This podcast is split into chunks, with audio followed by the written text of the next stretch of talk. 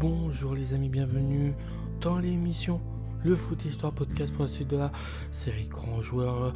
Je tiens à préciser que c'est l'épisode numéro 527 et avant de débuter l'épisode sur le joueur en question, je tiens à préciser comme à chaque début d'épisode que les informations sur les joueurs que je fais sur le podcast proviennent du site Football The Story. Après l'intro mythique, je peux dire, euh, du podcast fait, on va parler de Yannick Stopira. Donc c'est un joueur français, euh, même si on a l'impression que Stopira, ça fait un peu euh, genre pays de l'Est. Il est né le 9 janvier 1961 à 3 en France, donc il a joué au poste d'attaquant. Il mesure 1m80 et avec la France, il totalise 33 sélections pour 11 buts, dont 14 sélections, 5 buts en match amicaux, 7 sélections, 3 buts en qualif de Coupe du Monde, 6 sélections de buts en Coupe du Monde et 6 sélections un but en qualif euro. Sa première sélection Yannick Stopira date du 27 février 1980.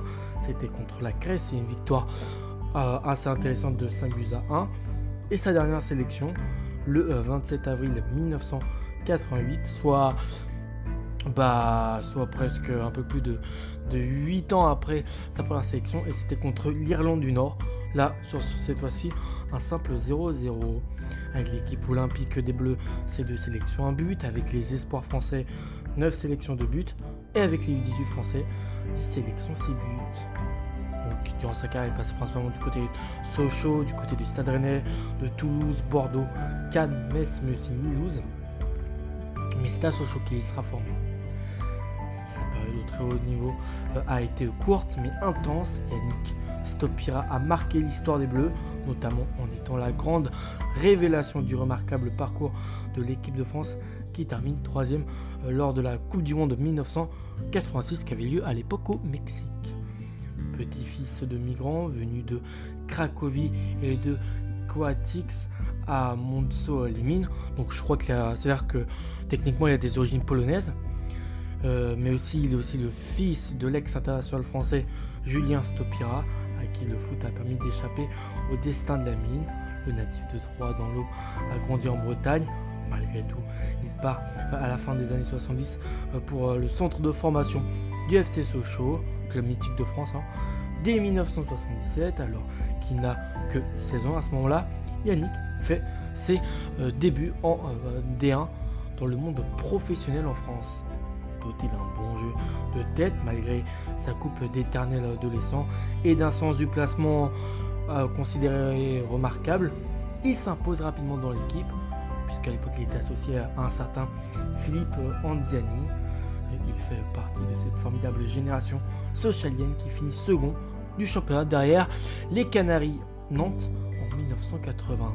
On retrouve dans cette belle équipe le meneur de jeu moustachu Bernard euh, Ganghini, Albert Rust, le gardien expérimenté ou encore Patrick Revelli, l'ancien vert euh, en euh, fin de carrière. À ce moment-là, la France découvre ce petit blondinet, bon il mesure quand même 1m80, lors du fameux parcours des Lyonceaux. C'est en Coupe de l'UEFA la saison suivante. Après avoir sorti le Servet de Genève, puis le club portugais de Boavista, les Sochaliens se débarrassent en quart des sauterelles du FC Zurich en demi, ils affrontent le club néerlandais de la Z Alkmaar. Euh, je crois que c'est une victoire. Euh, je crois que c'est une défaite 3-1 ou une victoire malgré l'ouverture du, score de Mangini d'entrée de jeu à la 73e minute de jeu. Thierry Meyer ramène le score à 3 buts à 2 et les Lyonceaux se déchaînent. Mais malheureusement, rien n'y fait. Ça reste une défaite de l'équipe.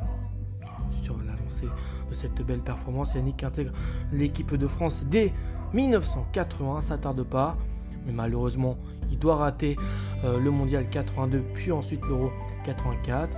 Fort de ses 62 buts, fort de ses 60 buts en 201 matchs en jaune et bleu, il part pour l'ambitieux Stade Rennais de l'époque en 1983, qui retrouve l'AD1. Pourtant, il déçoit. Le retour de son gardien fétiche Pierre euh, et les 9 buts de son nouveau buteur ne suffisent pas pour éviter euh, la place de lanterne rouge au euh, club breton. Yannick rebondit alors sur les bords de la Garonne, mais cette fois-ci du côté du Toulouse FC, sous la huette de un coach connu qui s'appelle Jack Santini. Les Violets, comme on surnomme, hein, de, les Violets de la ville rose, pour le surnom complet, vont connaître une période faste qui vont permettre à Yannick de s'asseoir définitivement à la table des plus grands buteurs français de l'histoire. Du championnat. Il rate donc le 84 suite euh, à son euh, intermède euh, rennais, on peut le dire, mais retrouve les Bleus ensuite associés tout d'abord à Jean-Marc Ferradguet. il permet aux Toulousains de rester dans le ventre mou du championnat français. En 1985, là on est l'arrivée de Beto Marci, Marchico, pas trop qu'on pense, va changer la donne. Cinquième, puis troisième. Le TFC surprend tout le monde en France. Il surprend tellement que c'est le Napoli de Maradona qui passe à la trappe au premier tour de la C3 1987. Toulouse, malgré une probante victoire domicile face au club russe du Spartak Moscou, 3 buts à 1, sombreront malheureusement du côté euh, de la Russie, hein, dans, dans, le pays où il fait froid. Une défaite assez impressionnante de 5 buts à 1. Troisième la saison, le TFC repart en campagne européenne. Ça s'arrête pas, mais une nouvelle fois, ils échouent au deuxième tour de la compétition. Entre-temps, il fait partie du voyage pour la Coupe du Monde de 1986 au Mexique. Rentré en cours de jeu euh, lors du euh, premier match, c'était face au Canada. Il réalise des prestations de haute volée hein, pour euh, les suiveurs du foot à ce moment-là, notamment contre la Squadra Azzurra en 8 et face au Brésil en quart, intégrant à la fin du tournoi l'équipe type du mondial. Tout le monde voit alors en lui le successeur d'un autre grand joueur français qui s'appelait Bernard Lacombe, jeune, jeune homme. Ainsi, on est en 1988. Yannick est recruté par les Girondins de Bordeaux afin de justement bah, remplacer l'ex-lyonnais, logique. Il hein, fallait s'y attendre. Hein.